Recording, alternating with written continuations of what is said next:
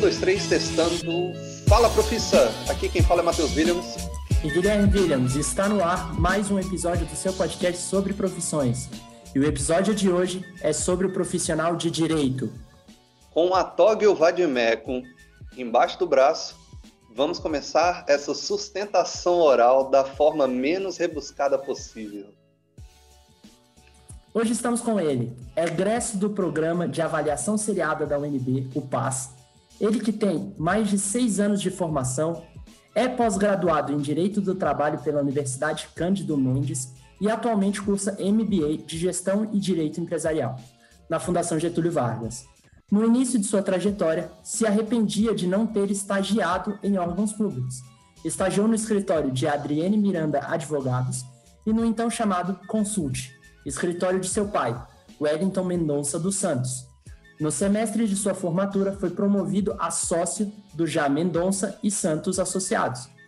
Mesmo tendo prestado e sido aprovado em alguns concursos de nível médio e superior, optou por abrir mão, inclusive da Procuradoria do DF, por já estar muito inserido no dia a dia, por também desempenhar funções de gestão do escritório, que conta com uma equipe de oito advogados falamos com ele, Lucas Santos. Fala mais de você, Lucas, pra gente.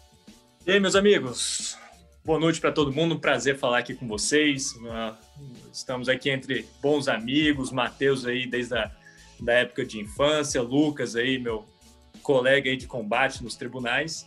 Mas é isso aí, né? Sou advogado, inteiramente uh, voltado para advocacia. Hoje em dia não penso fazer mais nada da minha vida e tenho penso aí que a gente vai ter um bate-papo legal aí para falar um pouquinho sobre essa carreira que é apaixonante, que é absolutamente uh, uh, é muito interessante o nosso o, o, dia a dia. Eu sou muito grato por ter feito essa escolha. Tá? E agradeço o convite de todos vocês. É um prazer a gente conversar um pouquinho. E também temos ele, com graduação concluída em Direito pelo Centro Universitário de Brasília, UniceuB, entre 2013 e 2018, adquiriu profunda experiência na Justiça do Trabalho por ter atuado principalmente em demandas oriundas do Sindicato dos Bancários de Brasília, um dos maiores sindicatos do país e o que gera bastante demanda.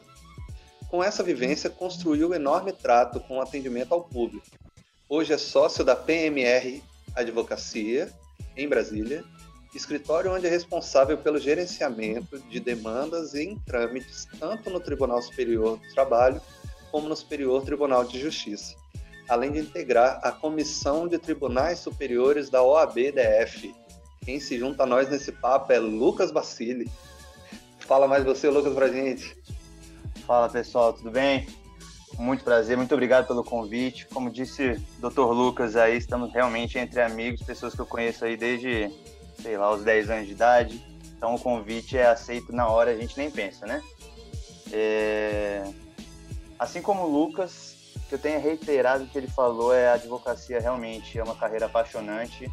É, não sei, vamos lá, desde os meus 14, 15 anos de vida, é, mesmo antes de saber como era, né, como era a batalha, quais eram os detalhes, a gente achava que as coisas eram igual aos filmes, mas desde aquela época eu queria e não me arrependo nem um pouco. Estou aqui na luta e acho que deu certo. Vamos conversar aí sobre os detalhes sobre quais os vários caminhos que a gente pode tomar quando escolhe quando escolhe essa carreira, né? E estamos aqui para isso. E para completar o nosso time de defesa, temos ele, formado há mais de 20 anos em Direito pelo Centro Universitário do Triângulo Unitri, é pós-graduado em Direito Civil e Direito Processual Civil, advogado sócio fundador do escritório de advocacia Valdir Dias Advogados Associados, Atuou como professor universitário no período de 2008 a 2020 no Centro Universitário IMEPAC. Também foi coordenador da Escola Superior de Advocacia, ESA, em Araguari, Minas Gerais. Realizando trabalho para o município, atuou como procurador-geral do município de Araguari, Minas Gerais, de 2010 a 2012 e voltou a ocupar o mesmo cargo de 2017 até o atual momento. Com vocês, doutor Leonardo Oliveira. Fala mais de você, Leonardo, pra gente. Boa noite a todos, especialmente Guilherme, Matheus e os meus dois colegas de profissão, os dois Lucas. E dispenso, inicialmente eu dispenso o doutor, apesar de já ter sido colocado, mas dispenso aqui esse tratamento, é um tratamento mais formal, e da praxe né, forense, da lida forense. Aqui nós estamos em momento de descontração para falarmos do direito. E eu, é o objetivo de hoje, né? O objetivo é a gente apresentar essa profissão que é maravilhosa, né? A, a vibração, a empolgação na apresentação dos dois Lucas, né? Os dois colegas que estão aqui é contagiante porque o direito é assim, o direito contagia, o direito envolve e o direito apaixona. Somos todos apaixonados pelo direito. E vamos tentar transmitir um pouco dessa paixão a vocês todos, né? A todos os da, que compõem essa audiência, vocês dois, Matheus e Guilherme. Ótimo, tomara que apaixone mais gente aí, hein? É. Então senta que lá vem história. Aí a gente já começa com a pergunta: o advogado é meu amigo ou quer se dar bem em cima do meu problema? Quente. O, o advogado ele não tem que ser nem seu amigo e nem e muito menos se dar bem em cima do seu problema. Né? O advogado é um profissional que as pessoas buscam para solucionar o seu problema. Né? Então, não é como amigo que ele atua, é como um profissional. Eventualmente, né, pode se tornar amigo de algum cliente, não há problema nenhum. É, são as relações humanas da advocacia, como em qualquer outra profissão. Então, é, eventualmente, pode sur surgir aí amizades dessa relação profissional. Mas ele não atua como amigo, ele atua como profissional, ainda que ele esteja atuando em favor de um amigo. Mas ele tem que ter a racionalidade e o discernimento para atuar bem é, desapaixonado, né, de forma desapaixonada. Então ele tem que lidar com racionalidade para exercer bem a sua profissão. E muito menos se dar bem em cima do problema do outro, né? Então o advogado exerce aí, é, na verdade, uma profissão que, que é meio sacerdócio, né, entre aspas, porque é um voto de pobreza praticamente. Ele luta é, pelo direito do, do, de quem é o seu cliente e, obviamente, é uma brincadeira, né? Mas nós colhemos os frutos disso. São justamente Sim. os honorários. Os honorários justos, contratados, combinados previamente, dentro do critério de justiça. Então, ele também não se dá bem em cima do problema. Ele soluciona e é remunerado por isso. Né? Busca solucionar o problema do cliente e é remunerado por isso. Né? Afinal, nem relógio não trabalha de graça, né? Ó, e complementando um pouquinho o que o nosso amigo Leonardo comentou, um exemplo claro dessa situação que antes da gente ser, antes da gente ter essa proximidade, que é normal, de vez em quando eu pessoalmente tenho a alegria de ter muitos clientes como amigos, mas antes disso a gente tem que realmente nós somos técnicos no sentido de que a gente está lá para emprestar aquela melhor solução. E um exemplo claro disso aqui é que na semana passada, para vocês terem uma ideia, na quinta-feira, eu estava fazendo uma audiência de conciliação em um processo super chato, envolve umas questões muito delicadas, mas tinha uma excelente possibilidade da gente conciliar, resolver, sem precisar ter sentença, sem precisar ter recurso, todo esse negócio. E calhou da advogada ter tomado as dores da cliente. E especificamente nesse caso, a sensação que eu saí, que a juíza, inclusive, depois fez o comentário, da conciliadora, todo mundo que estava junto, é que o acordo não foi feito justamente porque a advogada, no afã da amizade, no afã de defender a cliente, terminou esculhambando lá o negócio no dia, e aí como é que faz? Uma solução que é para ser muito rápida, é. terminou que não foi mais técnica. É. Eu vou complementar o Lucas aqui e vou levar. É, a gente está nessa toada de falar clientes amigos, né? Quem que nunca divulgou para um amigo, né? Principalmente ali na primeira semana de OAB ali, você quer qualquer amigo. você quer qualquer problema. Amigo, você, tem problema, algum... não? Você tem problema para resolver na justiça, não? Você quer algum problema para você assinar e para você digitar lá o número da sua AB, entendeu? Para você falar assim, comecei. Mas, mas entrando nessa seara, o mais importante que eu tento atuar, é, complementando aí principalmente o exemplo do, do Lucas, é, as pessoas elas têm a, a vaga noção de que sempre o que é justo no bom senso comum, o homem médio acha que é o bom, que é o bom senso e é justo, aquilo sempre vai prevalecer. E nem sempre, muitas vezes a gente tem aí vários, vários exemplos onde a gente fala assim, pô, aquele caso terminou de uma maneira não justa. Cabe ao advogado, enquanto contratado, tentar trazer, tentar se afastar, muitas vezes, da tecnicidade para aproximar o cliente. No sentido de, eu, eu sou técnico, eu vou tentar descomplicar para ele, para mostrar para ele o que, que pode acontecer. Então, muitas vezes a gente fala assim, fulano, tem chance de ganhar e tem chance de perder. Sempre a gente vai dizer isso. E a gente tem que explicar de uma maneira em que ele entenda, por exemplo, o porquê que aquele pedido, aquele recurso, aquela audiência teve um problema, uma coisa que para ele era inesperada, era incabível. Então, é, essa, essa relação de não necessariamente de amizade, né, mas essa relação próxima, muitas vezes para a gente aproximar o, o, nosso cliente, que muitas vezes é de uma outra área, não faz ideia do que está acontecendo no processo, para a gente trazer transparência e entendimento para o cliente. Isso é muito importante. E só, só o último comentário, ó, e aí vai a dica para os futuros advogados: amigo é a pior pessoa para você cobrar honorário. Então, aí bem as suas amizades. Lucas, Leonardo, acho que não me deixam mentir nisso aí, mas eu, eu sugiro essa avaliação. Quantos amigos têm processos judiciais em trâmite que nós não somos advogados deles e eles nos ligam para tirar as dúvidas de um processo que o outro advogado está, está está representando e vem para tirar uma dúvida, oh, o que, que, quer dizer aquele andamento? Pô, eu achei, eu achei é que eu ia estar tá bem aqui, porque tem é. três advogados amigos aqui. Cancelar eu já ia ver aqui, dar uma olhada aqui nos negocinhos que eu tinha que ver mesmo. É todo dia, é todo dia. Só tem pergunta boa. Só precisarei de um advogado. Se cometer algum crime? Nem pensar, nem pensar. Inclusive, inclusive num, num exemplo de, se os meus colegas me permitem iniciar, né? Inclusive, inclusive quando você é a vítima, não necessariamente de um crime, mas a vítima de algum, né, de algum ato legal, algum processo danoso, o advogado está lá também para você. Não, então você não, às vezes não, não agiu, né? Você não foi que a gente chama de comissivo, enfim, não, não teve atividade nenhuma naquilo, foi sujeito passivo, né, recebeu algum tipo de dano, o advogado muitas vezes vai ser, inclusive, mais necessário, né, para você demonstrar aquilo se você quiser levar isso para a esfera judiciária. É, de fato, você se colocou muito bem, né? E existem outras situações também, né, além dessas já tratadas.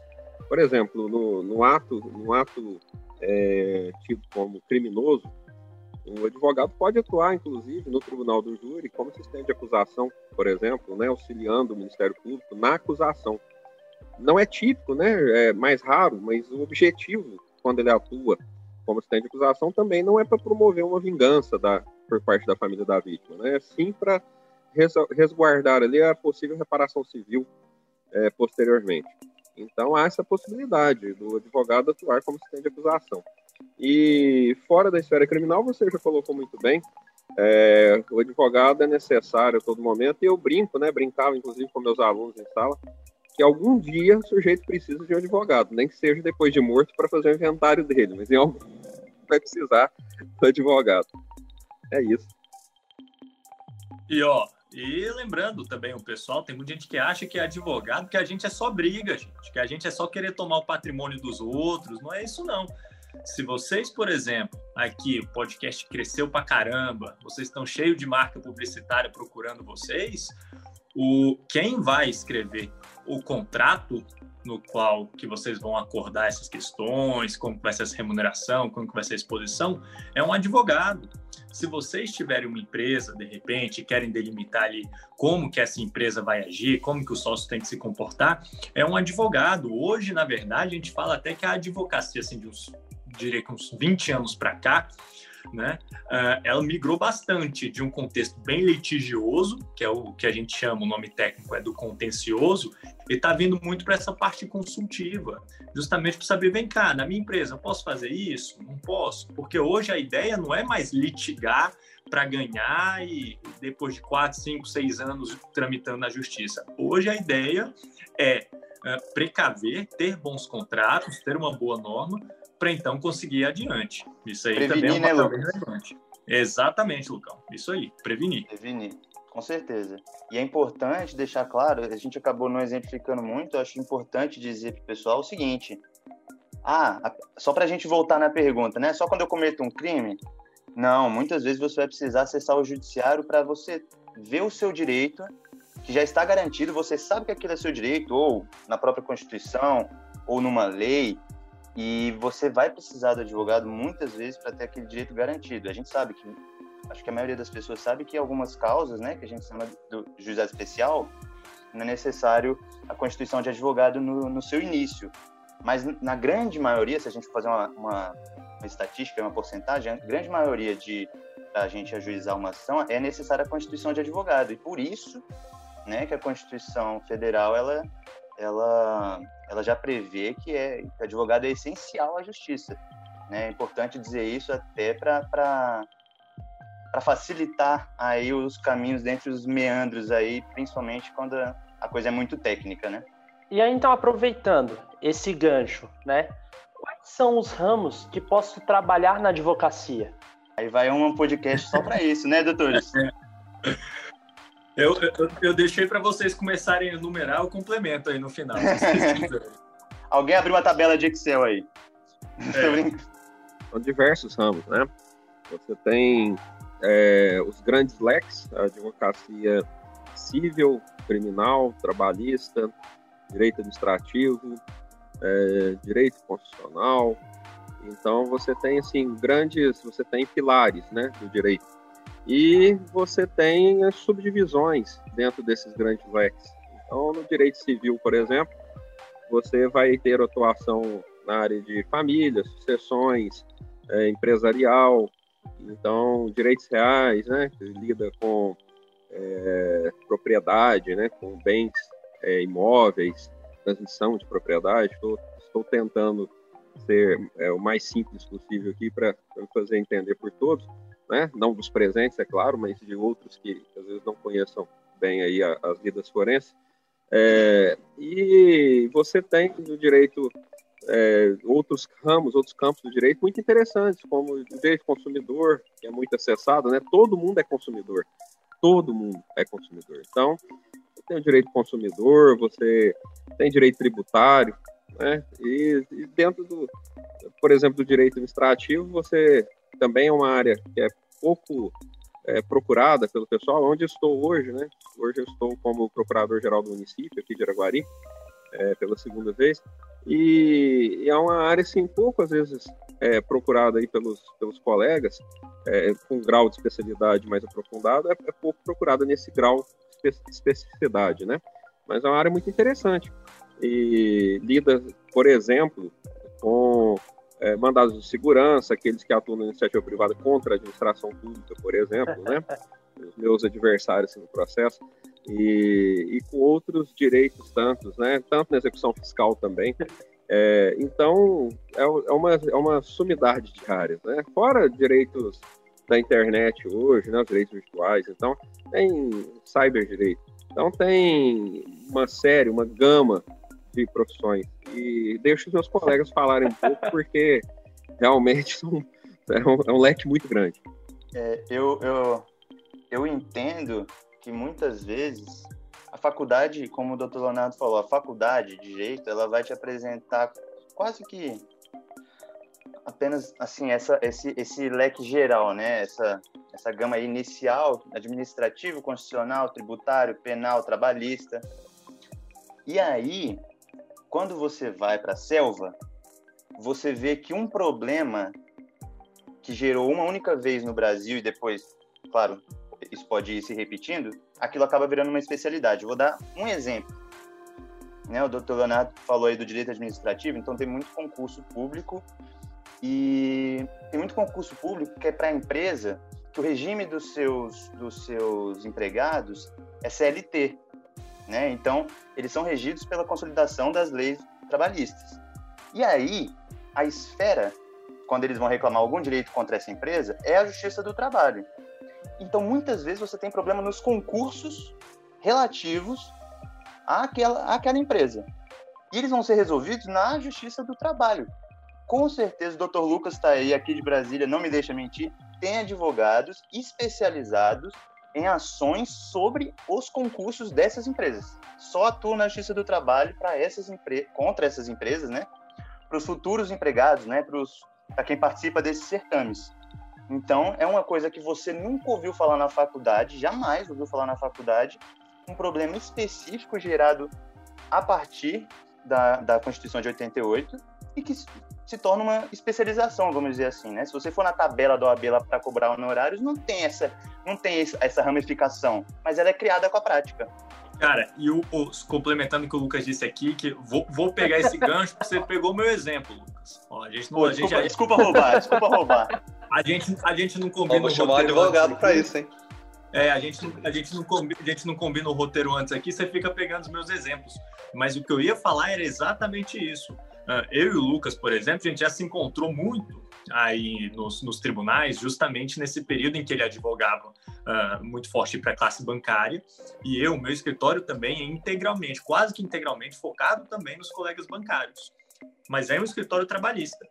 E quando alguém chegava com esse problema de concurso público, por exemplo, para um banco, que talvez eu também resolvesse outras questões, eu não pegava no meu escritório, porque é uma subespecialização muito específico, é um conhecimento muito específico, a ponto de ser muito melhor, fazer muito mais sentido para a gente fazer uma parceria com outro escritório que tem essa expertise, uh, que toque as ações dessa forma, do que a gente mesmo aprender do zero essa coisa toda.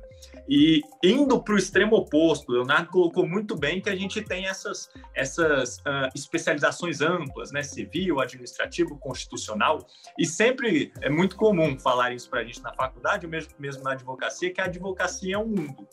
E é o mesmo mundo, e eu vou para outro exemplo, para outro extremo, para o que há de mais específico. Eu tenho um colega, um bom amigo, excelente uh, uh, advogado, André, uh, um grande conhecedor de vinhos, né? ele vive disso, ele é um cara assim, é, é um bom vivan, é um boêmio, assim, nossa, ele tem página no Instagram de vinho e tudo mais, e para que vocês tenham uma ideia, ele se tornou um advogado, um dos poucos especialistas no Brasil em direito voltado para vinhos e vinícolas. Porque, por exemplo, pode ter direito administrativo, mas como é que você consegue, de repente, obter uma determinada autorização para fazer um plantio específico de uva ou para colher, para obter o que eles falam que é o terroir, que é um, um, uma, uma ah, é como se a sua aquele vinho ele foi produzido sob condições muito específicas. Ele é o advogado de grandes vinícolas do Brasil para obter esse tipo de certificado. Então ele vive, eu falo assim, olha, coisa boa, porque tem muita gente que, que uh, vive do que gosta e você efetivamente vive do que você bebe. Você é um cara muito privilegiado. Essa, essa foi bem específica, hein, Lucas? É. Essa foi bem específica. É essa tua. Ainda quero chegar de grau aí, eu. Eu acho, eu, acho, eu acho que. E tenho certeza que, que ele é, deve experimentar o produto que ele defende. Vai acabar, vai acabar com o estoque. Né? Sim.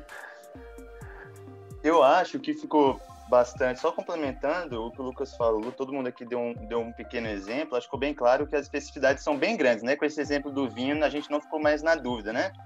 Mas, mas eu gostaria de falar que isso é um mundo. A gente ficou falando aqui muito e acaba, não sei se os, os meus colegas vão concordar, mas a gente ficou falando aqui de um mundo que é gigantesco e que aqui a gente está falando sempre, quase que sempre, pensando no direito material ou seja, o direito, o que, que tem o direito, o que está na lei ali para ir buscar. Tem um outro mundo do direito, e aí eu vou puxar a sardinha para o meu lado, que é no qual eu estou inserido hoje, que é o direito processual. Que aí é outra coisa. Tem gente que vai pegar a causa, vai fazer a petição inicial, audiência, é, sustentação oral no, no Tribunal de Segunda Instância, etc. E depois vai chamar um outro advogado para atuar nos tribunais superiores né? Que aí o cara, às vezes, ele não faz ideia de quem fez a petição inicial, não sabe nem qual foi o problema direito. Mas ele vai chegar aqui num tribunal superior para tentar fazer o recurso dele ser lido. Não é ele ganhar, fazer o recurso ser lido. Isso é uma, uma das especialidades do direito também. É o cara que vai tentar fazer é, o processo desenroscar. Então, esse é o direito processual, porque tem regras e tem ritos.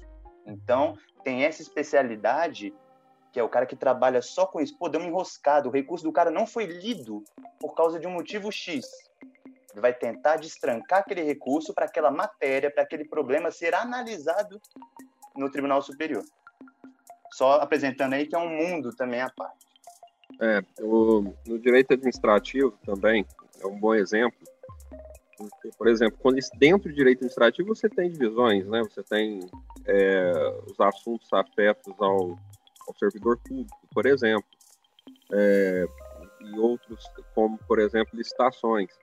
E licitações, por exemplo, é um universo à parte, porque enquanto que no direito em geral o profissional lida ali com entendimentos né, doutrinários, né? Doutrinários são aqueles entendimentos é, defendidos por autores do direito, né? Por estudiosos autores de livros jurídicos.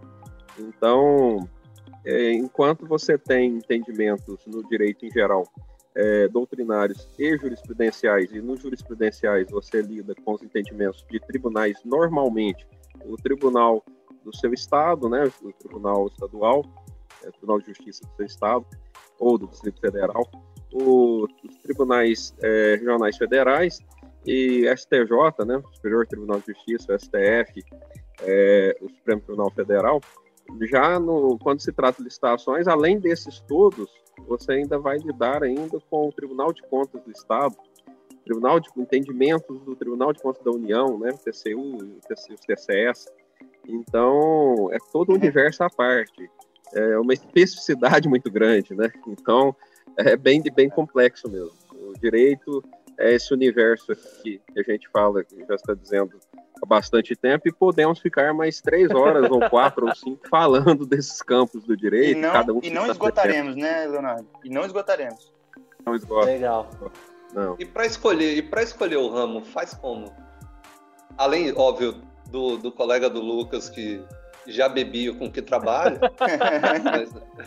Você é, você busca por algo que você tem alguns, alguns, alguns caminhos, né? Ou você busca por algo que você tem mais afinidade, ou você se insere diante, por exemplo, de um estágio que você fez, um escritório que precisou de um perfil naquela área específica, né? O, o nosso escritório aqui é, tem seis advogados, então é, alguns é, ali cada um tem uma tendência maior para uma área ou para outra.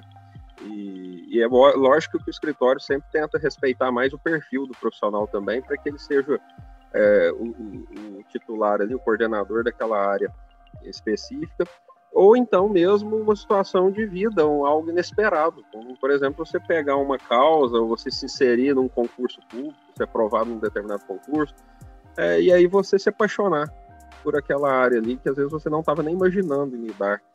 Então é uma série de fatores, aí, de variantes que podem te levar pelo, por esses caminhos aí a escolher um determinado campo do direito, né?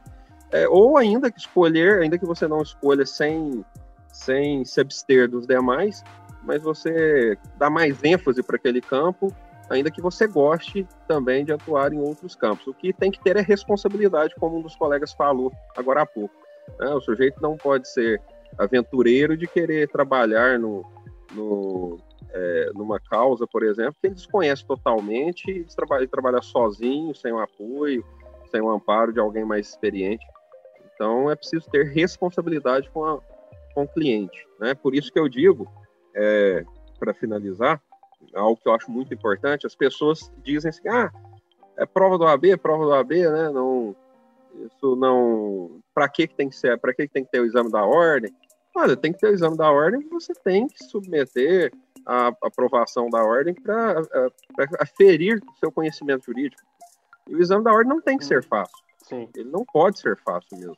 Por quê? Para filtrar no mercado? Para filtrar, mas a bem dos clientes, não a bem dos advogados que já estão advogando, não, mas a bem dos clientes, porque você ganha uma carta branca com a habilitação, né, é, na ordem, para você advogar em todos os campos. O juiz, por exemplo, estadual, ele lida com a gama de legislação.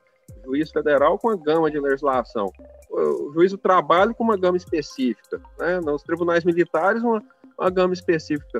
E o advogado ele está habilitado para atuar em todos os campos. Então precisa ter essa, esse critério, né? Já, já puxando um gancho aí para falarmos dessa do exame da ordem, da importância, né? No momento Legal. oportuno aí, se surgir aqui, a gente explana É, eu, eu, eu não queria ser utópico, voltando à parte da, da, de como escolhe a área, É, mas assim, tem aquela coisa da gente trabalhar gostando, né? Então, não sei, foi na apresentação do Lucas, né, que ele já foi direto para escritório, não trabalhou em órgão público, mas é muito importante, né? O cara que ele pensa assim, pô, vou tentar advogar. É muito importante ele trabalhar em escritório, porque muitas vezes ele vai ter vai ter contato com mais de uma área, né? E quando ele tem contato mais, com mais de uma área, ele tem contato com aquele processo passando por todas as instâncias. Então ele vai ter contato com o cliente, ele vai ter contato com a audiência, ou seja, juiz de primeira instância, ele vai ter contato com sustentação oral, ele vai ter contato com como forma um contrato de honorários. E nisso, e, e aí somando as áreas, o que, que eu sinto, né, na minha, na minha carreira? Eu sinto que eu fui vendo e hoje eu faço o que eu gosto no sentido do que que, do que, que para mim é leve, do que que para mim é bom estudar, do que que para mim é bom aprender entende? Então, quando eu faço essa atuação em tribunais superiores, por exemplo, os doutores sabem muito bem que é uma coisa muito técnica. É uma coisa ali de saber súmula, é questão de detalhe, é questão de uma palavra que pode ou não pode estar num recurso seu. Tem gente que pra, tem advogado que, pra, que isso para ele é um martírio. Então ele vai para outra área, porque escrever sobre aquilo para ele é chatíssimo. E, e, e para mim, não. Para mim, trabalhar com o processo, atacar decisões dos magistrados, para mim é, é como assistir uma partida de futebol que eu gosto tanto quanto a advocacia, entendeu? É, é leve, é leve. Para mim, eu ler decisões judiciais, ler questões processuais é leve. Então, na hora que você entra num estágio, na hora que você vai conhecendo os processos, abrindo alguns processos que às vezes você nem tem nada a ver, é você ver até pela leitura das peças e das decisões aquilo que para você é tranquilo, aquilo que você fala assim, pô, isso aqui é legal de ler. Eu acho que é um bom caminho também para você escolher a área. Legal. Ô Lucas, e o advogado é inconformado por é. natureza, né?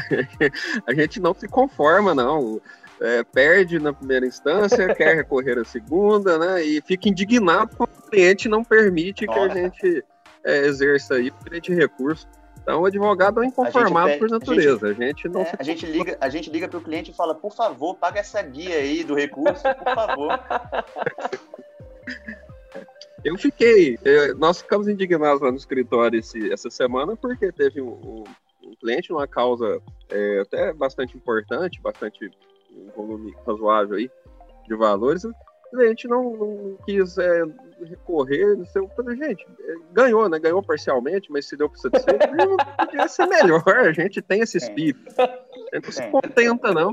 Então, nas causas pequenas também é a mesma coisa, né? A gente vai lá para a turma recursal fazer uma, uma sustentação oral nos recursos do juizado especial, e às vezes você está discutindo ali uma causa pequena, mas você está discutindo com afinco, né? Com um verdadeiro clamor ali de querer ver o seu ponto de vista vigorar. Então, o advogado é inconformado por natureza. Que bom que você atua assim, viu, é, Lucas, na, nos, nos, tribunais aí, você tem é, buscado sempre isso. Estudantes, tá? lembrando o seguinte, nesse afã de recorrer, por ser inconformado por natureza, sempre avisar o cliente se houver possibilidade de multa, tá? Se houver possibilidade de multa, vamos avisar os clientes. Eu estava batendo papo com uma estagiária exatamente sobre isso. Ela estava falando no que especializava e tudo mais.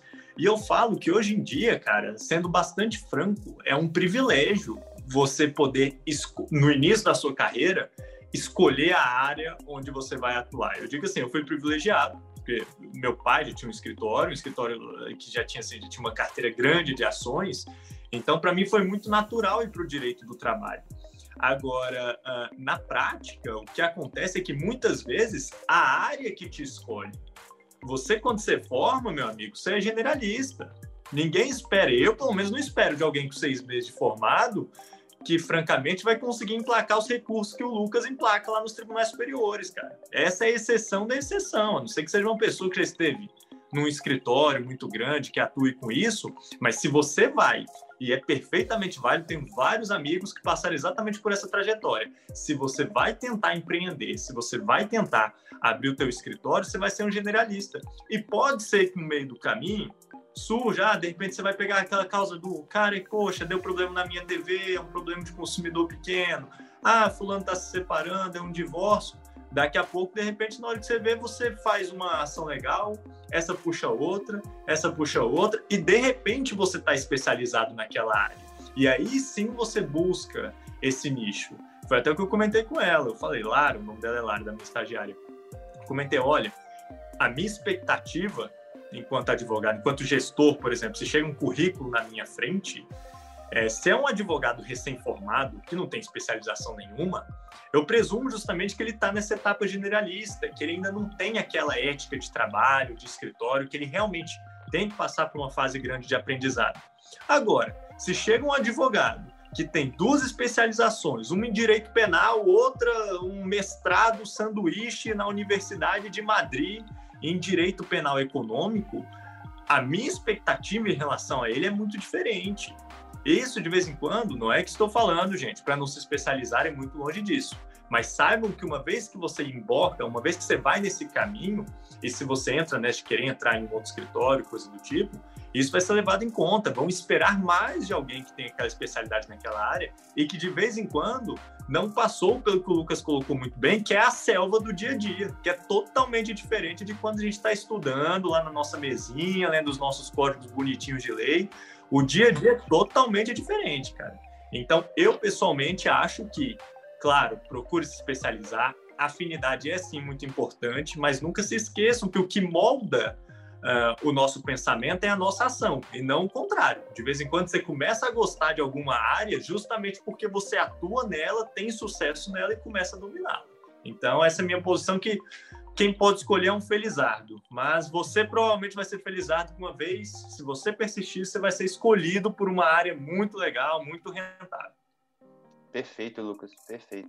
É, e, e também é, acho interessante um ponto de vista para quem é aluno hoje, né? Para quem será aqueles que serão os nossos futuros colegas, terem em mente que esse grau de, é, de, especialidade às vezes não chega. Às vezes você não é só no começo da carreira, às vezes você vai advogar a vida inteira sem, sem especializar numa área.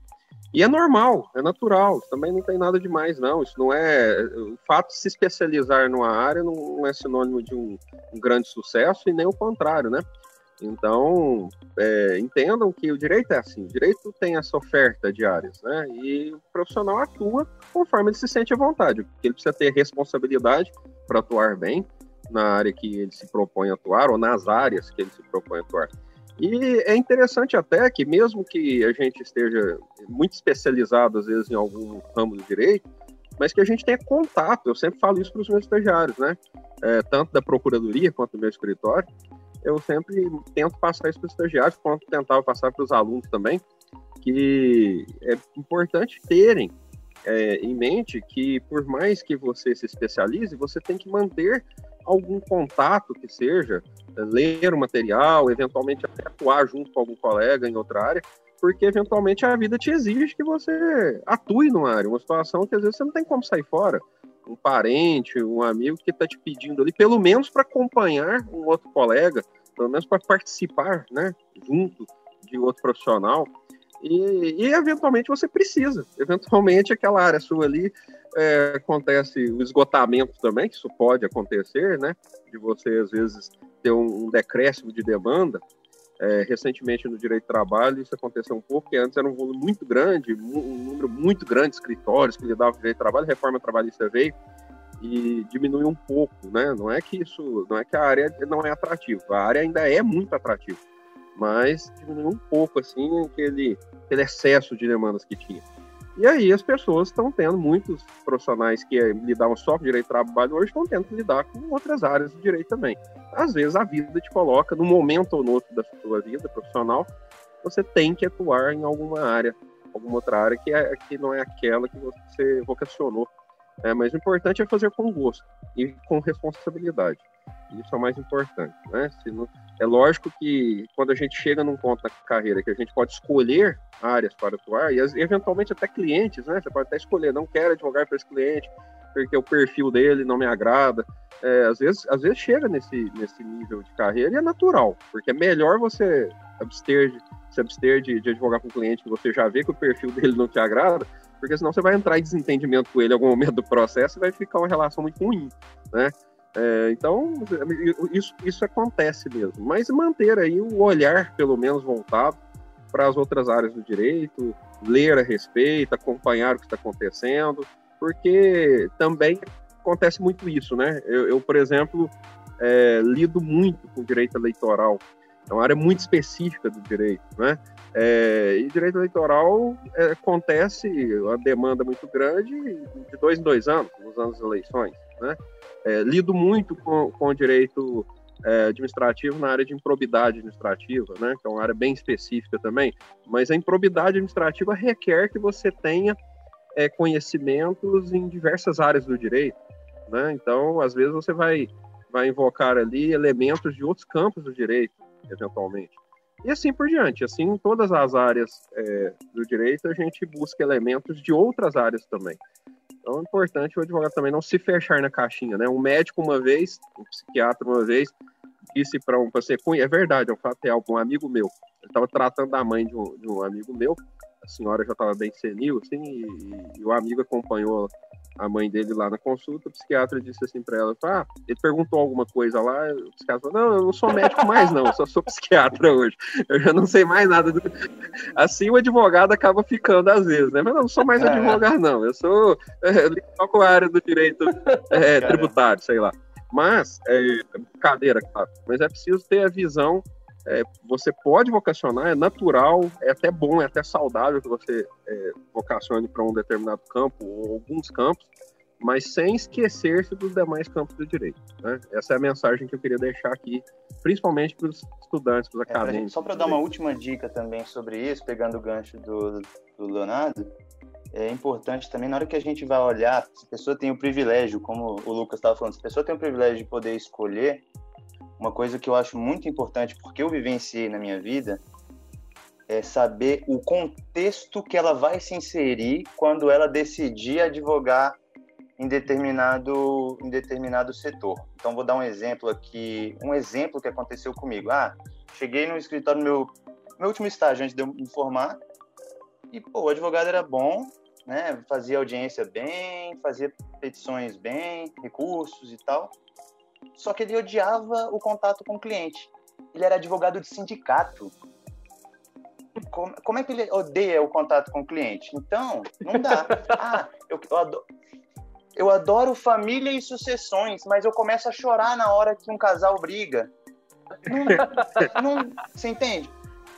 Então a pessoa tem que olhar, ela tem que ter um pouco, o mínimo que seja, claro que não dá para você prever tudo, mas ela tem que ter um mínimo de previsão de aonde ela vai estar tá é, pisando, né? Então isso também é importante, porque às vezes ela fala assim, na hora, como o Lucas falou, na hora que você está lá com o seu códigozinho estudando na mesinha, aquela área do direito é linda, apaixonante, maravilhosa. Na hora que você vai aplicar aquilo ali, você simplesmente não consegue, você trava, você odeia, você se sente super mal, enfim, você não dá conta. Então, isso é importante na hora de você escolher a área de atuação se você for advogado. Essa é, essa é a dica que eu dou aí para os estudantes também, assim como o Leonardo falou. For, não, eu não tô falando por mim isso, eu tô falando, se pra pessoa for melhor ter sossego, beleza, então ela vai escolher outra coisa. Meu amigo, eu, o, o, eu não gosto zona... do sossego, eu não gosto do sossego.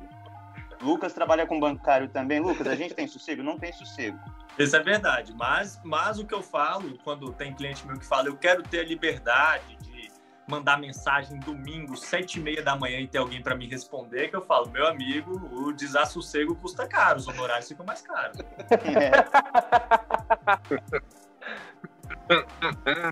É. É, é, alguns clientes é fato, viu? Alguns clientes a gente já cobra, a gente já conhece, cobra uma, uma taxa de aborrecimento. A taxa, a taxa é final de semana, né? É, porque o, os clientes precisam ter essa visão, né, de que é, eventualmente você tem que trabalhar, é, e não raras vezes, no, no, sábado, domingo, feriado, né, é, já fui despachar com a juíza no dia das mães, então, assim, eu, né, você vê que situação, né, inusitada, mas acontece, eventualmente você precisa, então você se dispõe a isso quando você está no, no direito, né, na advocacia. Mas é, o cliente tem que entender que se o caso dele não é esse, não há essa urgência, ele tem que respeitar o profissional também, né? É uma relação formal, ainda que sejam amigos, mas naquele momento é uma relação formal. Então, você respeitar aí o, o advogado dele, porque não é, é, essa hora da noite que ele vai responder uma dúvida sobre né, um problema do processo, a não ser que já estejam previamente combinados, né? Às vezes o cliente não pode outro horário, aquele momento que ele pode, beleza, ótimo, que, que é combinado, é. tudo bem. Mas não dá para você estar tá lá é, sábado à noite bebendo vinho, né, no seu colega aí. Aí é de semana mesmo. E aí, de repente, de repente o sujeito falou, que, que, como é que está o andamento do meu né? processo? Né? Tipo, duas horas da manhã, caraca, não consigo dormir pensando nesse processo. Calma aí, deixa eu ligar pro meu advogado aqui. Tipo... Mas em tempos, olha, olha, em tempos de, em tempos de PJE, que é o processo judicial eletrônico, a gente já tem uma desculpa muito boa, né, doutores? É, ah, deixei meu certificado no escritório. É, ó, já vamos, já vamos lançar aqui, vamos usar o espaço aqui do Fala Profissa para lançar a campanha. Seu advogado não precisa ser seu amigo, mas tente ser amigo do seu advogado. Se você não vai mandar mensagem pro seu amigo três da manhã de um sábado, porque você viu lá, meu Deus do céu, o que, que significa processo concluso? Não manda pro seu advogado, não. Deixa uma segunda, assina, não vai mudar, embaixo, né? Não vai mudar, tipo, Segunda-feira você perdeu o processo, fica tranquilo. Vai do mesmo jeito, eles podem esclarecer da mesma forma, né? O advogado, vocês podem, as pessoas, vocês podem não acreditar, mas o advogado também é gente, é ser humano.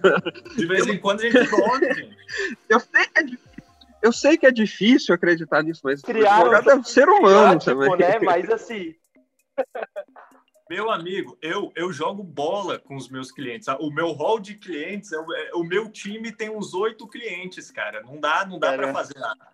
Não dá para fazer preleção, não dá para fazer nada. Os caras já viram assim, Lucas, bom jogo. Mas e o meu processo? Ah, Se jogar direitinho, no final te explico. É, exatamente. Vai lá e mete dois gols que a gente conversa. Show de bola. De bola. E aí, assim, eu não gosto de ler muito, não. Advocacia é um lugar para mim? Ixi. Quem, responde, quem, quem vai ser o sincerão? Eu, eu deixo para vocês. Eu só gosto de pegar a bola que canto. Não. Eu responderia não. Eu responder. Olha, Leonardo, já que o Lucas deixou pra gente, eu vou, eu falo. Não. Apoiado. É, advocacia você tem que ler, cara. Não tem jeito. Você tem que ler. Toda profissão, vamos, vamos ser claros aqui, não é, é também por sete cabeças, não. Toda profissão.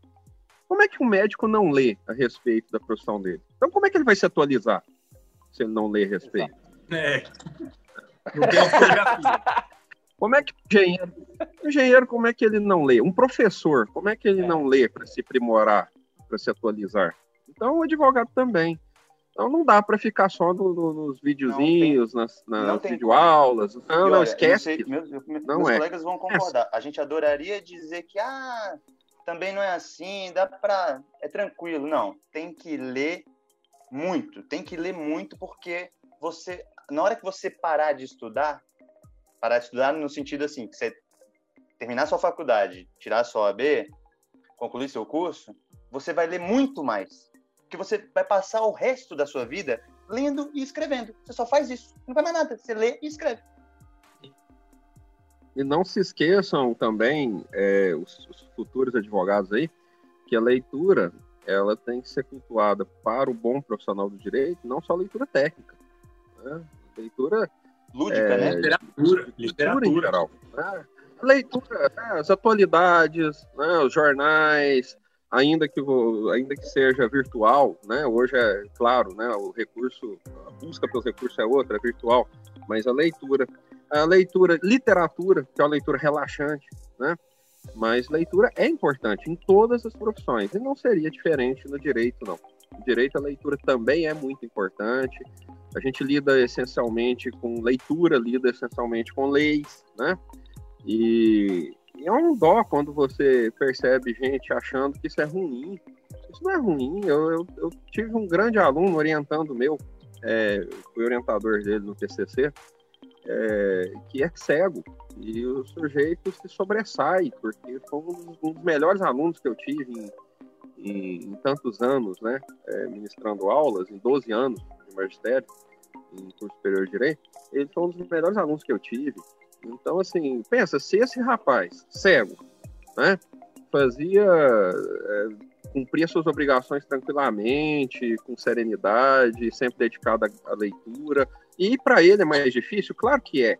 é. Não pelo aspecto físico, ele tinha programas e tudo, mas o acesso, né, o material, para ele é mais difícil ter acesso a esse material, infelizmente. É um país ainda muito desigual nesse sentido. E o mundo é muito desigual ainda, infelizmente. E aí ele superava essas dificuldades, conseguia, buscava os seus acessos, dava o seu jeito.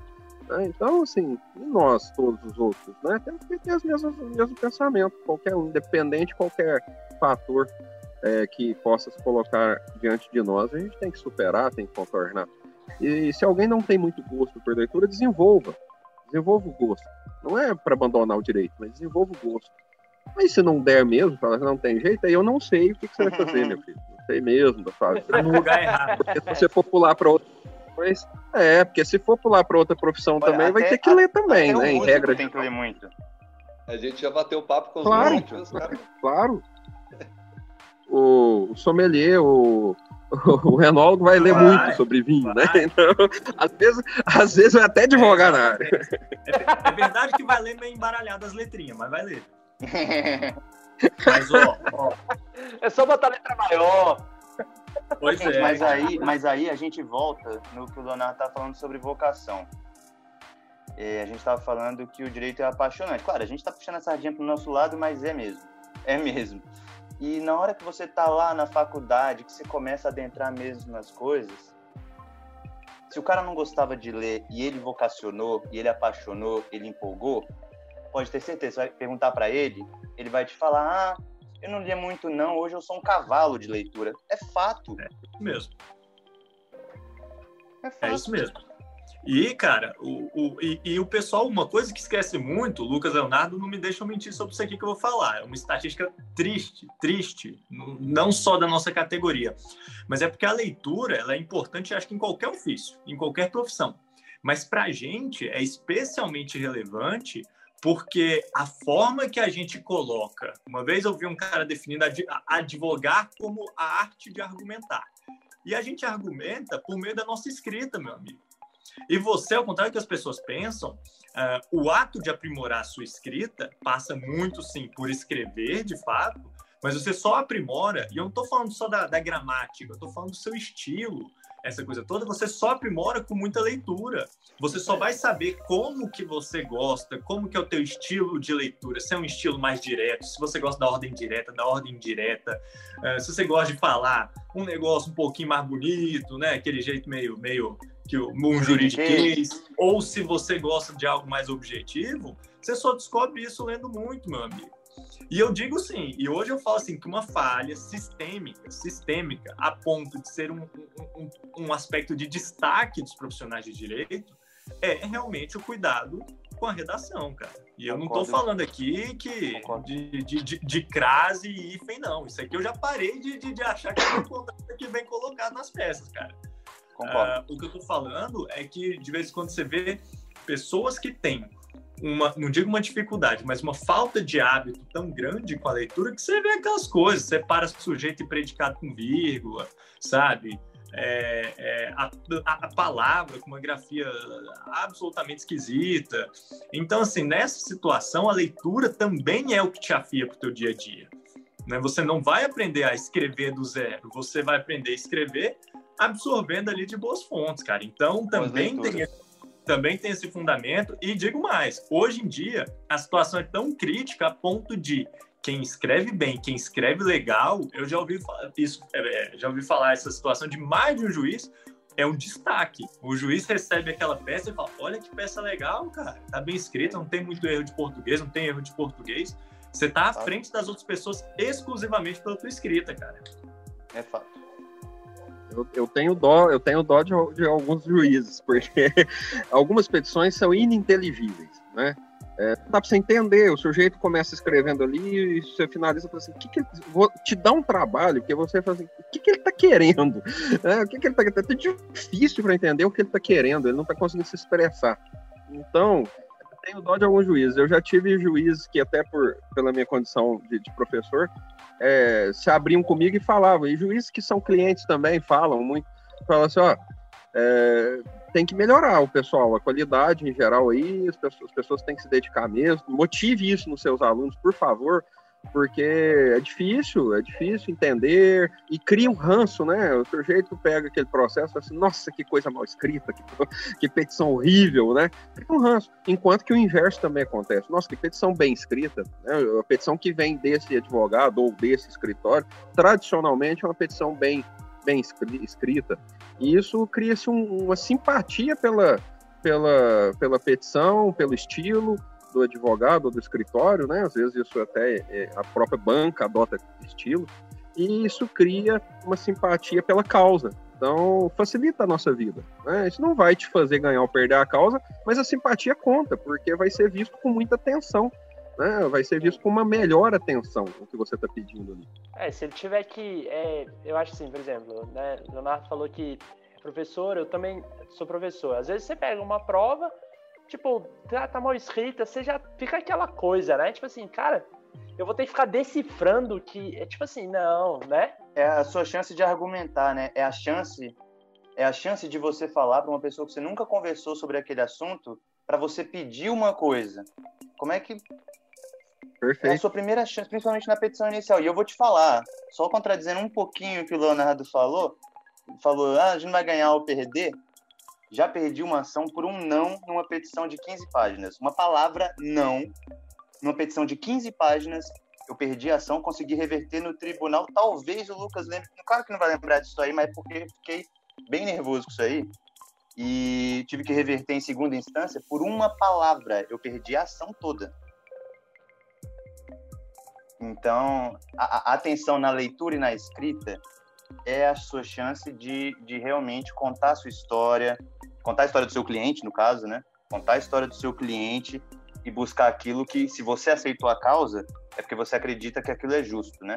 Então, é a sua chance de buscar o que dizem ser justiça, né, do seu cliente. Então, é muito importante. E a escrita só vem, claro, que com a prática, como o Lucas falou, e com muita leitura, muita leitura. É, e, e assim, puxando um pouco para vocês agora, né? Uma vez, é, vocês falaram que, por exemplo, é, é, juizado especial não precisa de advogado na petição inicial, né? E eu já vi, por exemplo, caso de chegar na, no, no juizado especial e as pessoas lá, às vezes, preferirem que você é, fale as coisas lá que você quer que tenha na petição inicial, do que você leve para eles é, arrumarem, né? Porque muitas vezes, tipo, tem que fazer tudo de novo. Porque é isso, né? A pessoa não tem aquele hábito Sim. da escrita, não sabe o jeito de colocar, sai botando tudo que quer, Sim. toda a ideia ali, uma atrás da outra, e por isso que eu puxei a questão dos professores, né? Tipo, uma vez eu tive uma situação dessa, o aluno escreveu um negócio e falei, cara, não, isso aqui você não tem, você tem coragem de escrever isso aqui para mim, um aluno de graduação. Tipo assim, você vai dar aula, cara, você vai dar aula de química, como é que você me escreve isso aqui, cara? Tipo assim, é, complicado. Ó, a gente está tendo, a gente tá tendo a admissão aqui em rede nacional de que o Guilherme reprova quem escreve mal, hein, cara? Não, é, podem impugnar, se quiser, com esses bons advogados aí para entrar com recurso. Caraca, acabei de defender a profissão, o cara já quer mais de mim, velho. Mas seus alunos vão precisar de advogado Chama também. Senso de oportunidade. Senso de oportunidade. Não é, não, é, não é, que a gente entrou no ninho de cobra, a gente trouxe as cobras. Pô. Sim, sim. Foi convidado um a um. Ai, ai. É. Mas aí, beleza, a gente comentou um pouquinho de honorário, de valer a pena, não sei o quê, mas por que advogar? Apenas para ganhar dinheiro ou existe função social também? Ixi, muito. A gente advoga porque a gente não consegue viver sem advogar, para começar é. a conversa. É, muito apaixonado, né? E, e, a gente ganha dinheiro, o dinheiro é uma consequência. Isso aí eu estou falando não é com demagogia, não. Não é, não, é com sinceridade. O dinheiro é consequência, os honorários é, são consequência de um bom trabalho, de uma carreira pautada com uma seriedade, numa é, lisura, né, no proceder correto com o cliente, uma lealdade né, nos critérios de ética. Não só com o cliente, né? Não só com o cliente, não, dentro do processo. Parte dentro do processo. Juiz, com o parte contrário, com o promotor, com os serventuários, com todos, né? O advogado, o pior, acho que um dos piores tipos de advogado é aquele cara que é visto como sujeito desleal, é, como sujeito antiético, porque ele é mal visto pelos colegas, ele é mal visto pelo juiz, pelo promotor, pelos serventuários, né, por aqueles que, que lidam com o seu processo, que, que colocam o seu processo para andar, né, para impulsionam o seu processo. Então, o sujeito tem que ter em mente que a advocacia a gente exerce sim por paixão, né? Eu brinquei aqui que é meio sacerdócio, eu ouvi isso de um colega mais antigo aí, um dia falando isso, brincando com isso, é meio sacerdócio, é um voto, né? Então a gente tem esse voto de vida, a gente advoga, porque para começar, né? Porque somos é, é, resignados, nós somos irresignados, por isso somos advogados. Um, um colega engenheiro um dia me, me ensinou isso. Ele virou e falou assim: olha, a gente não é assim porque a nossa profissão é assim. A gente é dessa profissão porque a gente é assim. Então, se eu sou advogado, se nós aqui somos advogados, é porque somos irresignados, né? E a gente não aceita a injustiça passivamente, a gente quer que, que a justiça prevaleça, isso sem demagogia nenhuma. É claro que a gente tem as nossas contas para pagar, a família para sustentar, e a gente recebe, é justo recebermos honorários por isso, de preferência Trabalho, bons né? honorários, né? Então, Trabalho. é claro. Trabalho. Eu acho você usou a expressão função social, né, Matheus? O Lucas está aí também, ele está na área trabalhista. Eu acabei, eu continuo, né? Eu coordeno a área trabalhista do escritório que eu tô, só que as causas vão diminuindo um pouquinho e eu tenho ficado com o Tribunal Superior, né? E aí eu atuo muito no STJ e no TST. Mas eu passei aí quase seis anos só só na Justiça do Trabalho mesmo, bancário. E essa expressão função social ela é muito legal, cara, porque eu, sinceramente, eu me sinto dessa forma. Eu conheço advogado que fala assim, ah, Lucas, é o que surgiu na minha carreira e eu tô fazendo. Eu tive chance de mudar, eu tive chance de fazer outra coisa, eu tive chance de não advogar. E, cara, a função social, e, e, e só acompanhando o Leonardo, é, sem demagogia de forma alguma, eu tenho contato direto com os meus clientes. Eu sempre advoguei assim, apesar de ainda poder considerar que eu tô aí na, uma carreira curta ainda, né? É, é, eu tenho muito contato com os clientes. Então, essa função social eu falo muito nesse sentido, que é você ver uma coisa. Eu, eu olho muitas, eu vejo muitas discrepâncias, né? Na, na relação de emprego, por exemplo, a gente falando em relação de trabalho, né? E tem algumas coisas que a gente vê quando a gente consegue, e não, não necessariamente ganhar uma ação, sabe? mas a gente mostrar para o nosso cliente que aquilo está errado e a gente vai buscar que aquilo seja revertido via ação judicial, que tem uma forma dele se ver ali pleno, é, isso aí às vezes os honorários não pagam. Isso aí é muito legal. O outro Lucas está quase chorando ali já com a, com a mensagem. tô marejei, tô emocionadíssimo aqui, já tô Todos nós. É, mas, ó, eu, eu, vou fazer uma grande ressalva aqui, porque eu tenho certeza que minha esposa vai escutar podcast.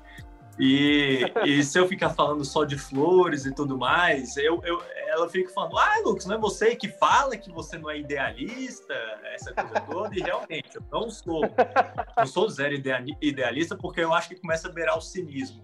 Mas eu, de fato, sou muito pragmático. Assim, é, eu realmente é, eu não tenho muito assim, eu, como é que eu posso dizer? Eu não gosto muito da, daquela coisa muito aberta, muito etérea, mas é, cara, é inegável no dia a dia o que o Lucas e o Leonardo colocaram, é inegável que o nosso dia a dia, quando você, quando vem o teu cliente com uma aflição, e, e, tem vários tipos de aflições. De vez em quando tem um cliente que aquela ação para ele pode sim ser só dinheiro, tá? De repente não tem uma razão de justiça maior, pode ser só dinheiro. Mas tem um cliente que ele tá agoniado. De vez em quando ele simplesmente ele não, ele não consegue de vez em quando nem expressar em palavra o que, que ele está sentindo, o que, que ele quer e tudo mais. E quando você exerce esse papel de dar a voz para o teu cliente, de, como eu disse, uma voz técnica, uma voz embasada e tudo mais, dentro do, do, do, do razoável, né? Porque nem sempre o cliente, também não é papel dele, nem sempre o cliente sabe a extensão do direito dele, se é mais ou se é menos, mas quando você cristaliza, realmente você cristaliza isso numa peça, numa ação, nesse momento realmente você tem uma função que vai além apenas do teu trabalho, vai além apenas dos seus honorários, tá? Nesse momento, ainda que em alguns casos mais, em outros menos, ainda que de repente seja uh, uma coisa muito pontual, mas nesse momento, pelo menos esse é o meu sentir, a gente fez algo a mais. A gente realmente transcendeu um pouquinho ali daquele limite, a gente trouxe, a gente se aproximou um caminho, um passinho além rumo àquilo ali que a gente chama de justiça, que é tão difícil de definir, mas, felizmente, eu gosto de pensar que a gente faz um pouquinho disso todo dia no nosso trabalho. Ótima ressalva, Lucas. Assina embaixo, tá? Apesar de eu ser só flores, como você falou, assino a ressalva. Assina embaixo. Aí, Carol, falei, viu? Não vai ficar me zoando falando que eu tô de mimimi, não, Carol. Eu tô avisando logo aqui que eu Assina embaixo. É, essa ressalva é muito importante, inclusive, para a gente ser pragmático quando não precisa ser pragmático, igual o Lucas falou. Dá para ser as duas coisas. Dá para você ser pragmático e dá para você, às vezes, enxergar umas flores. Tem que ser pragmático muitas vezes mesmo. E o que eu consigo fazer apenas com diploma de direito? Preciso da OAB? Eita ferro! Já tô avisando que vai dar divergência aqui, que já veio a posição do Leonardo, hein? Olha, para Olha, para atuar, quando você não precisa de constituição, quando você precisa de constituir advogado para algumas esferas, precisa ser habilitado no OAB, precisa ter passado no exame de ordem. Sem o exame de ordem, sem ter passado lá, ter feito os pontos mínimos e ganhado a sua carteirinha, você não consegue fazer vários tipos de ação judicial. Vários. Você pode, como bacharel em direito, você pode exercer algumas profissões, né? Por exemplo, você pode, tem estados é, ainda que não exigem aprovação no OAB, por exemplo, para concursos, não existe prática é, da advocacia, para concursos como, por exemplo, delegado de, delegado de polícia, né? É, mas está diminuindo, os estados todos têm buscado nos concursos exigir aí uma prática jurídica na advocacia, alguns anos na advocacia. Eu acho salutar, porque você lida como qualquer autoridade que você for, qualquer autoridade no campo do direito, você lida com advogado. Então, nada mais justo que você conheça o lado, o outro lado do balcão, né? Que você conheça o que, que é o sofrimento do advogado ali para lutar pelo direito do cliente dele, para você respeitar esse profissional e esse cliente, acima de tudo, né? Está dependendo desse profissional, esse direito desse cliente. Então, assim, em regra, né, você pode também ser professor só sendo bacharel em direito, você pode dar aula em curso jurídico, você não precisa ser advogado. Mas é claro que, que a, a carteira do AB ela te abre um campo muito maior, né? inclusive para concursos, como eu disse, que exigem, em sua grande maioria, a prática jurídica. E mesmo para o magistério, né? Eu acho que, como professor, eu acho que o professor se torna mais completo quando ele tem, pelo menos, alguma vivência prática, ainda que não seja a principal vocação dele, né? Que ainda que ele, que ele atue muito pouco é, na advocacia, né? Se dedique muito à carreira acadêmica, mas eu acho que um pouco de exercício da advocacia ajuda bastante até na hora de exemplificar em sala de aula. É, os alunos entendem melhor, assim, acaba ficando mais de idade. Então, a habilitação na OAB é de suma importância, assim, né? bastante importante.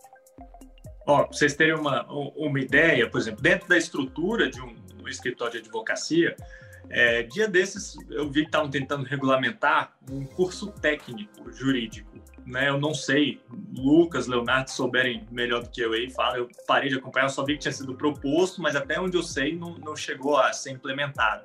É, não, não lembro de passar mesmo, não. Não lembro de continuar a coisa, não. É, mas basicamente a ideia seria efetivamente ter um curso um pouquinho mais curtinho, voltado para a formação, por exemplo, de um assistente jurídico, de algo próximo que a gente fala de paralegal, que é uma figura que é muito comum. Quem já assistiu aqueles seriados de direito lá dos Estados Unidos, Suits, até Billions mesmo, essa coisa toda, costuma ter essa figura, o cara que não é um advogado porque não passou no exame da ordem ainda. E alguns escritórios adotam sim essa estrutura de, de contratar alguém ali como assistente jurídico. Mas aqui no Brasil, especificamente, eu falo aqui pelos escritórios que eu conheço, pelos colegas e tudo mais, uh, não existe uma, propriamente uma estrutura, um encarreiramento dentro de um escritório de advocacia, por exemplo, para o assistente jurídico ou para o paralegal. A expectativa é que ele, estando nessa condição, ele está paralegal. Mas a ideia é que ele vire advogado. É a partir dali que o jogo começa. Então, certamente, é um pré-requisito não apenas legal, mas também do ponto de vista das empresas, do que elas procuram nos profissionais. A expectativa, é, na verdade, o pressuposto para você concorrer a qualquer coisa desse nível é sim ter passado no AB. É, ah, só o cara que realmente enfim, for realmente mudar completamente de vida, aí eu, eu sempre. Aí eu falo assim: ah, nem se importe com a B. Agora, para qualquer outra coisa, qualquer, como o Leonardo tá falando, qualquer tipo de concurso, né, para virar serventuário de algum tribunal, de algum qualquer órgão público, enfim, continue, porque mesmo que não seja para requisito, conta lá depois para não sei o que dos títulos. Então, acaba dando um ponto para ele, entendeu? Então, fez, completa, termina passa pela linha de chegada. Né? A não ser que você queira realmente mudar de vida. Pô, o cara vai ser surfista na Austrália. Ah, beleza. Fez o curso, bacharel, aí não faz, não. Precisa não. Pode ser advogado especialista em surfistas, cara. Olha aí, deve ter isso também, cara. Para ser advogado, é obrigatório o uso de terno ou só a boa comunicação básica? Vixe. Infelizmente. Eu acho importante, assim, acho é, acho importante. Eu sou um cara assim, não, não muito formal, não, por isso que eu até brinquei aí.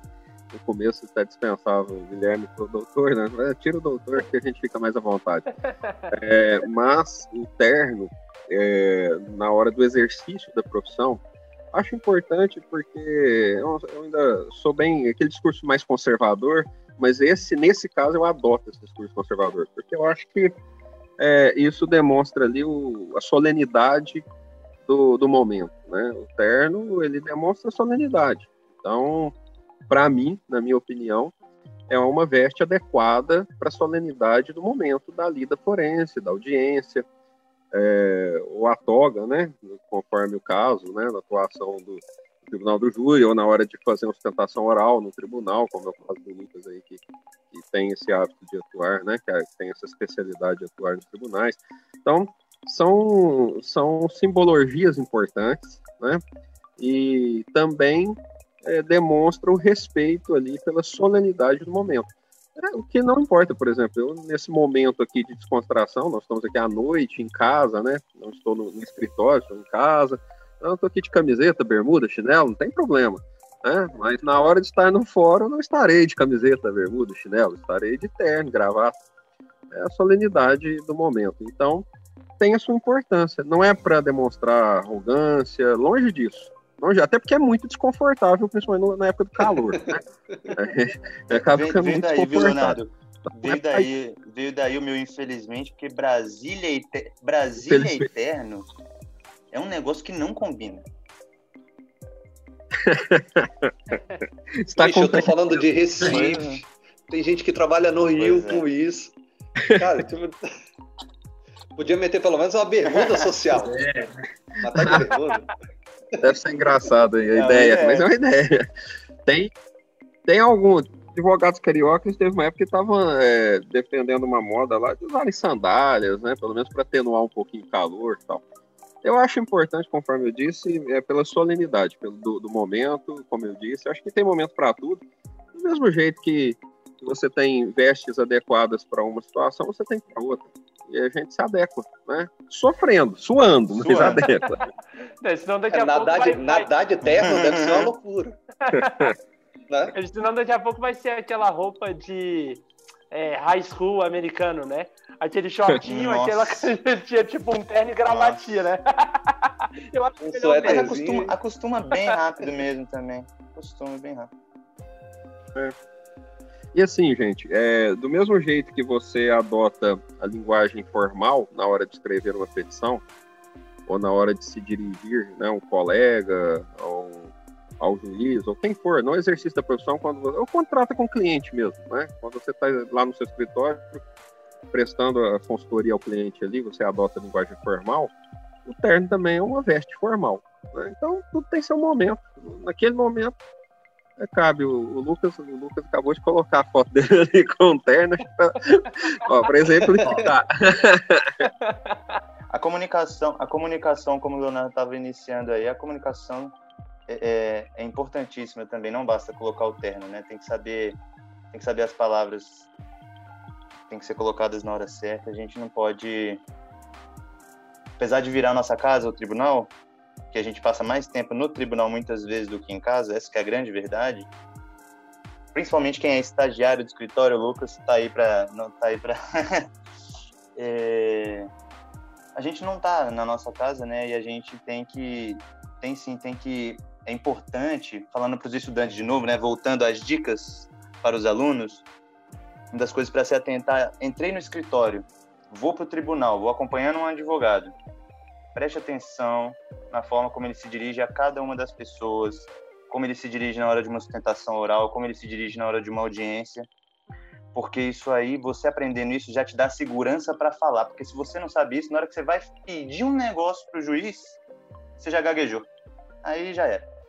Aí você já perdeu o que você ia falar, e, por favor, evitem as gírias no, no, momento ali da formalidade, né? A gíria a gente fala no dia a dia, tranquilo, eu também falo muito de muita gíria, mas no exercício da profissão, evitem, porque, é como eu disse, é preciso saber como se apresentar, até para você mesmo se colocar com segurança, conforme você muito bem observou. Né? Então, é preciso, tem momentos e momentos, como eu disse, tem o momento do é, do terno, tem um momento da formalidade da linguagem escrita, da linguagem falada. E é assim, né? O direito é assim mesmo. Ó, e eu, eu particularmente divido no meu escritório em dois momentos muito específicos.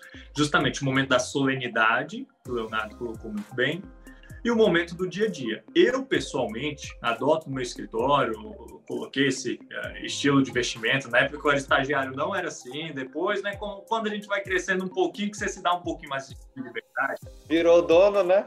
É, por aí. Agora é, ele que manda, ele, que decide, dono, ele coloca as regras dele. Meu escritório, é. minhas regras. Sim, até onde o sol toca é sua terra, tipo isso. Mas, mas cara, eu defino assim, então, no dia a dia do escritório, a gente adota uma, um estilo de vestimenta formal, mas a gente, assim, se não vai ter. Hoje em dia, como os processos são eletrônicos, reduziu muito as nossas idas para tribunal. Não é todo dia que a gente vai. Costuma ser duas, três vezes ali na semana. Mas no dia a dia do escritório, ok, não tem problema você de repente estar tá usando uma camisa social e tudo mais uh, camiseta polo, se você entender que é adequado, beleza. Vai do dia a dia da tua instituição. Agora, o que as pessoas têm que observar, que eu pessoalmente, é, é, é como eu me. E eu sou um rebelde. Por mim, eu ia falar, cara, por que, que gente não pode ir de chinelão e regata para o tribunal e tudo mais? E o motivo é muito simples, cara. A gente, quando a gente está no tribunal, a gente não está representando o nosso direito. Não é o Lucas Santos, não é o Lucas Bacedo, não é o Leonardo que, quando estão no tribunal, não é o direito deles que está em jogo. É o direito do Matheus, é o direito do Guilherme. E se eu calhar de cair em um juiz, por exemplo, que seja super conservador, que nem sequer olhe na cara de um advogado, uh, que não está de gravata, terno fechado. Aquele que a gente conhece aqui em Brasília, né, Lucas? É, é aqueles, né? Aqueles. Aqueles, mas é. Mas, mas se você der o azar de cair no juiz, vamos supor que vocês precisam de uma medida super importante, super urgente. E, cara, convenhamos, o juiz é ser humano também. O cara, ele é sim influenciado, assim, não é só a parte técnica, ele é influenciado sim pelas outras coisas. Pode ser que ele esteja cansado no dia, como eu disse, pode ser que ele dê mais apreço para uma petição bem escrita que uma petição mal escrita. E se chegar um advogado que para ele tá mal vestido, que para ele é dessa molecada nova aí, que só tá desrespeitando o negócio, e aí, vai que o Matheus, vai que o Guilherme deixa de ter o direito deles garantido só porque eu tava sem gravata? Só porque de repente eu, ah, não, hoje eu vou aqui com só um, um, um sapatênis, uma camiseta polo, alguma coisa do tipo eu não posso, só de existir esse risco, é uma irresponsabilidade minha submeter um cliente a um risco que não é dele, é um ônus meu. Então, por mais que eu discorde, por mais que eu tenha assim essa pauta da gente flexibilizar e tudo mais, uh, mas é uma pauta. Eu nunca vou trazer isso para dentro de um processo. Não devo, não posso. Seria assim absolutamente desarrazoável fazê-lo. Isso é, é, uma grande verdade. Às vezes no dia a dia, eu na procuradoria mesmo uso muito é, camiseta polo, sapatênis, calça jeans, é, mas ah, vamos ao fórum, vamos ao né, para uma audiência. Beleza, cadê o terno, né? Vamos colocar o terno. E isso é importante, é, saber diferenciar os momentos. Então, é, não que a gente seja excessivamente formal, não é isso. Nós, nós estamos colocando aqui até o contrário, em alguns momentos eu tinha até muito informal. Mas conforme todos fizeram suas colocações. Mas na hora da, de que se exige formalidade, ela tem que ser assim é, apresentada, assim cumprida. Tribunal do Júri, o pessoal é, fala muito, ah, por quê? Tem inclusive juiz, conheço juiz que fala assim, ah, mas é desnecessária a beca, por exemplo, né? É, no, no, Tribunal do Júri. Olha, não é desnecessário, é uma simbologia importante, por exemplo, para quem não conhece, para quem for entrar no curso de Direito, estiver aqui acompanhando o programa, né, é, ou que já estiver no, no início do curso de Direito, para entender bem, é importante, é uma simbologia porque todos ali estão em condição de igualdade, essa é a simbologia. Então, todos estão de beco, o juiz, os jurados, o promotor de justiça, o advogado de defesa, né, o defensor, todos de beca. Por quê? Justamente para demonstrar ali uma igualdade, né, simbolizar uma igualdade. Então, essa simbologia faz parte do direito. E na audiência, o terno e gravata né? Ou uma, uma vestimenta mais social no caso das mulheres também, né? Então, ainda que não seja o terninho, mas outros, outras vestes mais, mais também formais, mais clássicas, por assim dizer, importante, porque isso faz parte da simbologia, assim, é, em razão da solenidade, não é por arrogância, repito, né? E o juiz também que, que, que exige isso, eu tenho certeza que não exige, não é por arrogância, não. Exige por, por achar importante essa simbologia essa, esse significado demonstrado pela roupa ali, pela formalidade, pela solenidade do ato. A gente vai num casamento de terno, né? Então, por exemplo, então a gente vai na audiência de terno também, que é um ato solene. E os atos solenes exigem uma veste solene, né? Você, conforme o respeito, demonstrar, deixar muito evidente ali o respeito pelo direito das partes, como você bem colocou, Lulu. É isso mesmo. Ó, e o último, comentário, um último comentário bem rapidinho aqui é que o fato, gente, de ser formal, da gente ter que cumprir essa formalidade, não quer dizer que o teu dia a dia, o teu desempenhar da sua atividade, você precisa ser enfadonho, você precisa ser um robô que fala tudo assim, não sei o quê. Cara, isso é pedir para não ser escutado, né? Como o Leonardo colocou bem, você não vai usar gíria, mas eh, se você está fazendo, por exemplo, uma sustentação oral, está explicando o teu caso para um juiz, conta a sua história como você acha que como você gostaria que fosse contada, sabe? Ensaie, mas não ensaie de forma a ficar robótica, automática. Dentro dessa formalidade, os melhores advogados que eu conheço nesse aspecto de comunicação, e eu digo isso porque eu e o Lucas, a gente estava pessoalmente lá na, toda, toda semana lá no tribunal, então a gente acompanhava. Desde o advogado que era bom pra caramba falando lá da tribuna, até o advogado que, meu Deus do céu, parecia que tinha tomado um susto, caído lá de paraquedas é porque o cara muito bom, ele dentro da formalidade, ele coloca um sorriso na história, ele coloca um, faz o que a gente chama de um storytelling, ele tem uma narrativa, ele não entra só na parte técnica. Então, apesar de ser um ambiente formal, não precisa ser um ambiente absolutamente sisudo. Pelo contrário, eu até diria que hoje os advogados que se destacam nisso são advogados que são muito bons em se conectar. Mas isso é porque justamente o advogado se sente à vontade, né? Então ele não, não é sisudo porque justamente ele está à vontade exercício ali da, da profissão. É, é, justamente por isso mesmo. É, o importante é ser didático mesmo, né? E o, a didática passa tanto pela linguagem é, formal, é, mas sem, é, como você disse, não sendo um robozinho ali, né? É, falando com naturalidade, né? Mas também passa a didática justamente por essa espontaneidade. Então é importante conciliar as duas coisas, né? Mas sem sem o, as gírias, as gírias a gente coloca sempre no dia a dia, perfeito, mas a gente evita na hora do exercício da profissão. É, e também, assim como na hora de escrever informalmente, a gente também adota uma certa linguagem, na hora de escrever formalmente, na, na hora do peticionamento é diferente. Às vezes tem gente até que estranha, né? Já teve gente que chegou para mim e falou assim: mas que engraçado, né? Você escrevendo assim na petição. Eu falei, não, porque você nunca teve a oportunidade de ver, você está vendo agora, né? é, gente que me conhece, me conhecia no dia a dia, não tinha visto uma petição. É, às vezes a gente. Mas é importante essa didática, não é ser é, arrogante, não é ser. É, não é de tentar demonstrar falsa erudição, né? nada disso. É ser didático mesmo, ser espontâneo, como você diz, colocar um sorriso ali, né? colocar uma, um ar descontraído, sim, né? Mas a descontração dentro dos seus limites. É dentro é da importante. técnica e da formalidade Perfeita. necessária, né, Leonardo? Isso, é. exatamente. E Perfeito. uma coisa que é legal de falar também é que ficar sempre atento, a gente falando aí pessoal para responder essa pergunta, ficar sempre atento é o seguinte, quando a gente está numa audiência, atuando, né, numa audiência, na sustentação oral, a gente sempre lembrar que a gente não tá batendo boca, não é quem fala mais alto, não é quem fala mais grosso, não é quem fala mais bonito e nem quem fala mais. É, vai aprender na atuação que você vai ter sua hora de falar, você vai ter seu tempo, o outro vai ter o mesmo tempo, vai ter as mesmas oportunidades e você as mesmas. Então, a forma que o diálogo é feito, ou numa audiência, ou numa sustentação oral, ou via petição, esse diálogo é, é equânime né? Então todos teremos a mesma oportunidade, então não precisa ficar levantando o dedinho, ninguém precisa não. E sempre muito bem colocado, sempre respeitando muito também o, os outros partícipes né, do processo. Porque a gente, para defender o direito do cliente, a gente não precisa ofender ninguém, não. Então, a gente precisa sempre ter esse respeito pelos outros, pela outra parte, pelo outro advogado, né, pelo juiz, pelo promotor, pelo serventuário, assim por diante. É, porque a gente, para exigir o respeito, e a gente tem que exigir, né? A gente é necessário, é uma obrigação nossa.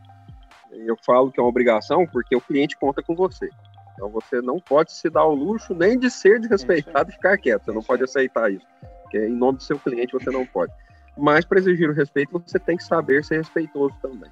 Né? Então por isso que a gente está colocando isso tudo que nós falamos aqui, desde as vestes até a palavra escrita ou a palavra falada, é porque tem que ter respeito, tem que ter elegância para tratar do direito, né? Para tratar da, com a justiça. Juridiquês às vezes pode parecer difícil, mas ele tem um, um motivo, né? Dá para simplificar Cara, também. Ó, ó, eu, eu sou, é, só uma posição, tá? O juridiquês, uma coisa é o jargão. O jargão é técnico, qualquer área tem. O juridiquês pelo juridiquês, meter latim, aí é uma posição minha, tá? É, cara, eu, eu, nossa senhora, teve numa seleção de estagiário, teve gente que colocou em uma, uma redação de uma página, colocou, eu contei, acho que foi tipo 17 termos em latim.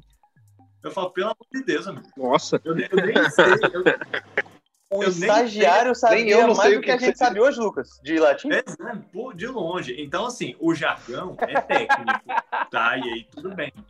Mas ele sabia mesmo ele foi, ele foi chutando? eu não sei. Eu não sei. Exato.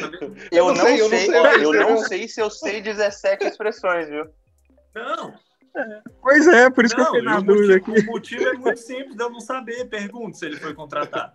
Não foi. Porque não dá, gente. Hoje em dia, cara. Gente, e passou esse tempo de escrever um rio, de uma peça de 80 páginas e tudo mais. Eu falo que o meu sonho dourado aqui, aqui em casa. Vocês já viram aquele meme assim que mostra a esposa pensando assim, tipo, nossa, será que ele tá pensando em mim? Aí mostra o cara e o cara tá viajando na maionese, pensando outra parada. Eu penso assim, a Carol pra mim, nossa, será que ele tá pensando em mim? E eu penso, tô eu assim, tomando um cafezinho, falando, cara, será que eu consigo fazer uma petição de uma página só? Esse é meu sonho dourado, é meu sonho dourado, cara. Nossa, o estagiário, o advogado que escreveu uma, uma página só, acho que a parte adversa, eu perdi o caso. Esse cara é bom. É, o, o, voltando naquela, no começo do nosso papo aqui, é, eu acho muito importante, eu, eu, eu assino embaixo o que o Lucas está falando, porque eu acho muito importante que a gente descomplique o máximo possível sem perder sem perder as palavras exatas, sem perder a precisão. Entende? Então, é uma arte, de fato, porque a gente vai trabalhar com juridiquês e dentro da nossa casa a gente está falando gíria. Então, eu vou me afastar da gíria e muitas vezes eu vou descomplicar o juridiquês. o juridic case existe, muitas vezes ele é necessário, mas muitas vezes eu quero dizer uma palavra e eu quero falar isso na minha conversa com o cliente e eu não quero afastar o meu cliente, eu quero aproximá-lo. Caraca, isso é o mais importante. olha só, o jeito que a gente termina isso aqui, esse primeiro bloco aqui, perfeito. Bom, pessoal, muito bem. Agora a gente chegando naquele momento que todo mundo espera por conta das perguntas que vocês mandaram lá no nosso box do Instagram. Mas vocês só terão essas respostas no próximo episódio.